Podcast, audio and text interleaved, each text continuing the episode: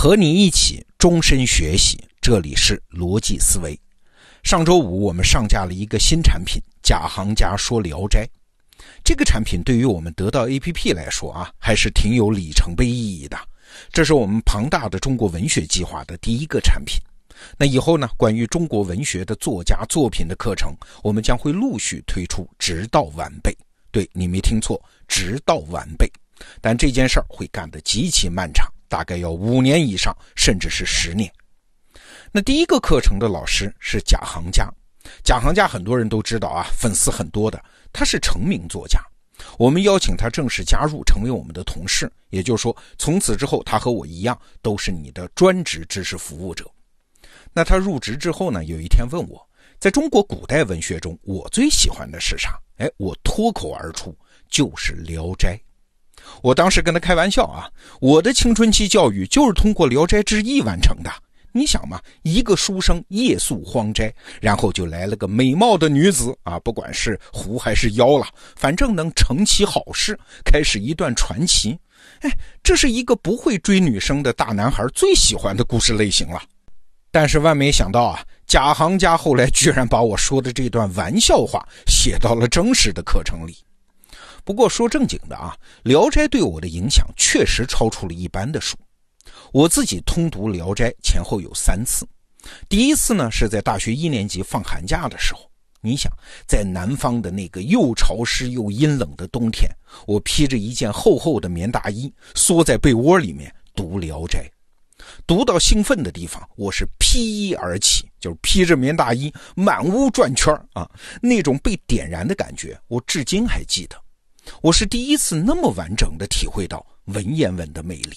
哎，我自己的文言文的语感是不错的啊，但是至少有一半要归功于读《聊斋》。不过这还不是我喜欢《聊斋》的根本原因，根本原因是蒲松龄这个人。蒲松龄字留仙，山东淄川人，十九岁就第一次参加秀才考试，得了县、府、道三个第一名。你就想吧，会考第一，高考也是第一啊，那是名震半个山东啊。所以这样一个人，一生的起点本来很好的，才气又大，年纪又轻，按照常理嘛，只要努力博个功名，哎，至少考取个举人，应该没啥问题吧？嘿嘿，科举时代有一句话呀，叫“考场莫论文”，就是考场成败跟你的文采有时候没啥关系，它就是个运气。蒲松龄的运气就特别不好，此后五十年，你想想看啊，五十年，他一直就被卡在秀才这个级别上，考了一辈子是颗粒无收。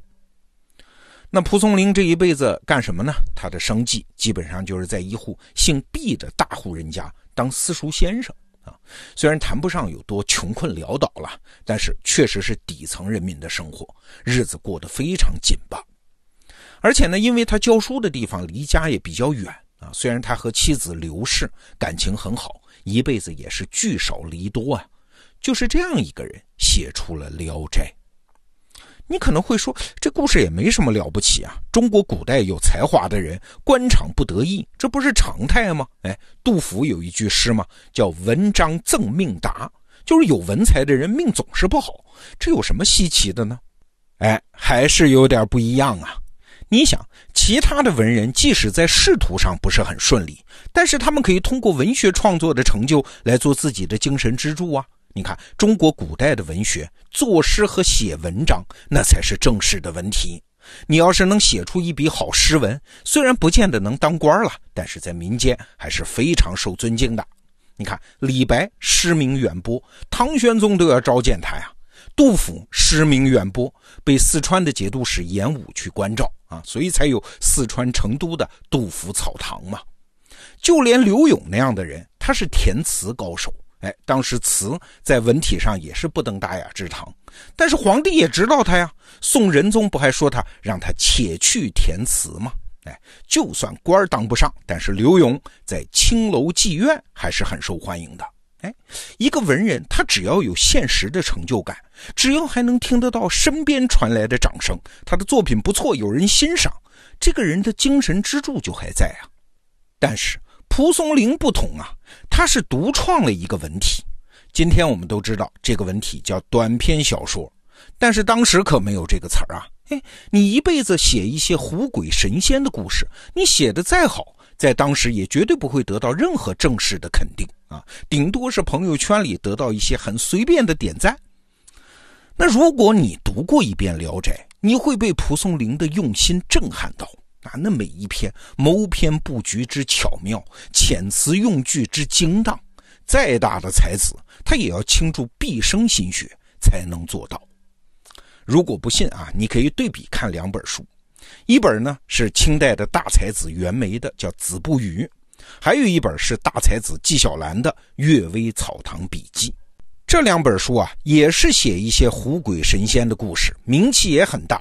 但是，一对比看，你就知道了，完全不在一个档次。我看《聊斋》的时候啊，经常会有一种很吃惊的感觉。写小说，哎，这种事儿在当时看起来那么不重要的事儿。但是蒲松龄每次下笔都有一种凛凛然的敬重，那是一字不苟且，一笔不草率。他心里的读者一定不是当世的人啊，所以贾行家在做这门课的时候就问了一个问题：这蒲松龄哪里来的迷之自信呢？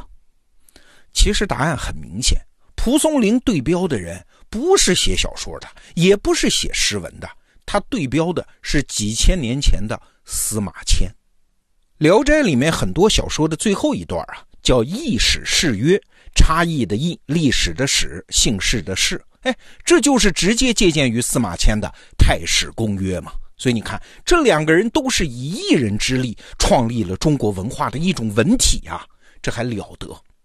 而且更重要的是呢，在创立的时候，他们都极其孤独，都是一个人一杆笔，没有知音，面对千秋万代。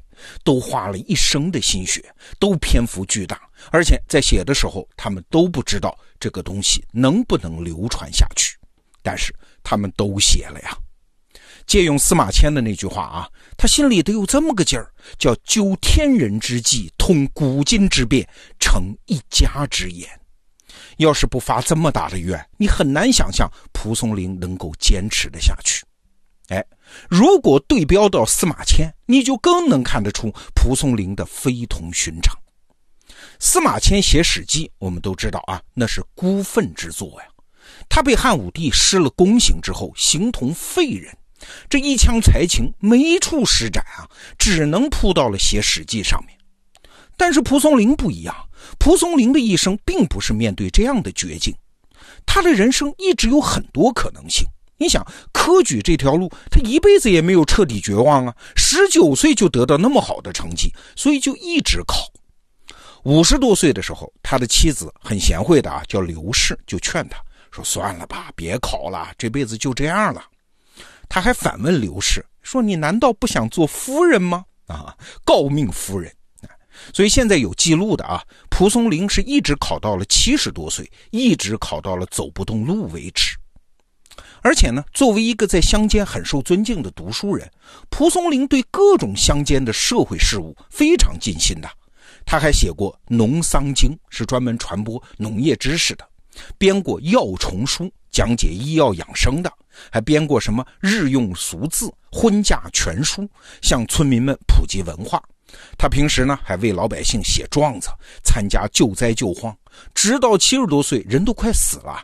还上书检举告发贪官，所以啊，你回看一下蒲松龄这个人的一生，十九岁就春风得意，然后是一路高开低走。那从世俗的眼光看，他没有什么成就的。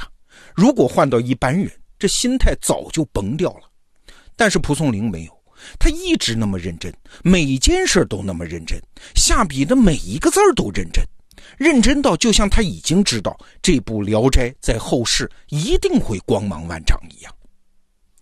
我是从十几岁就开始读《聊斋》啊，蒲松龄这个人一直是我的一盏灯，也就是他做平凡的事，就像做一件了不起的事情一样；他过那种短暂的世俗生活，就像面对千秋万代一样那么认真。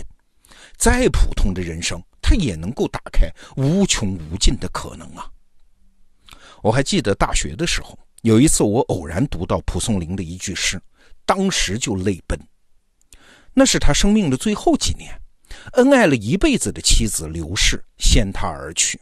哎，有一回他来到亡妻的墓前，写了这么几句诗：“欲唤墓中人，搬金诉烦冤。百叩无一应，泪下如流泉。”我想喊你的名字啊，欲唤墓中人。听到你的回答呀，搬金诉烦冤。我分开墓前的杂草，坐下来跟你说说心里的苦痛。但是我怎么敲你的墓碑，你也不回答。我的泪止不住流下来，百叩无一应，泪下如流泉。我还记得读到这首诗的时候。我人生那是第一次体会到什么叫天人相隔带来的巨大悲伤，但是与此同时，我也是第一次知道，一个人的一生不只是这一世，你还可以超出自己生命的大限，向亲人、向后世，无论是小声的倾诉，还是大声的呼喊，就算对方听不见，你还是有了属于自己的深情的一生。这就是为什么得到文学史的第一课我们要跟你说聊斋。好逻辑思维明天见。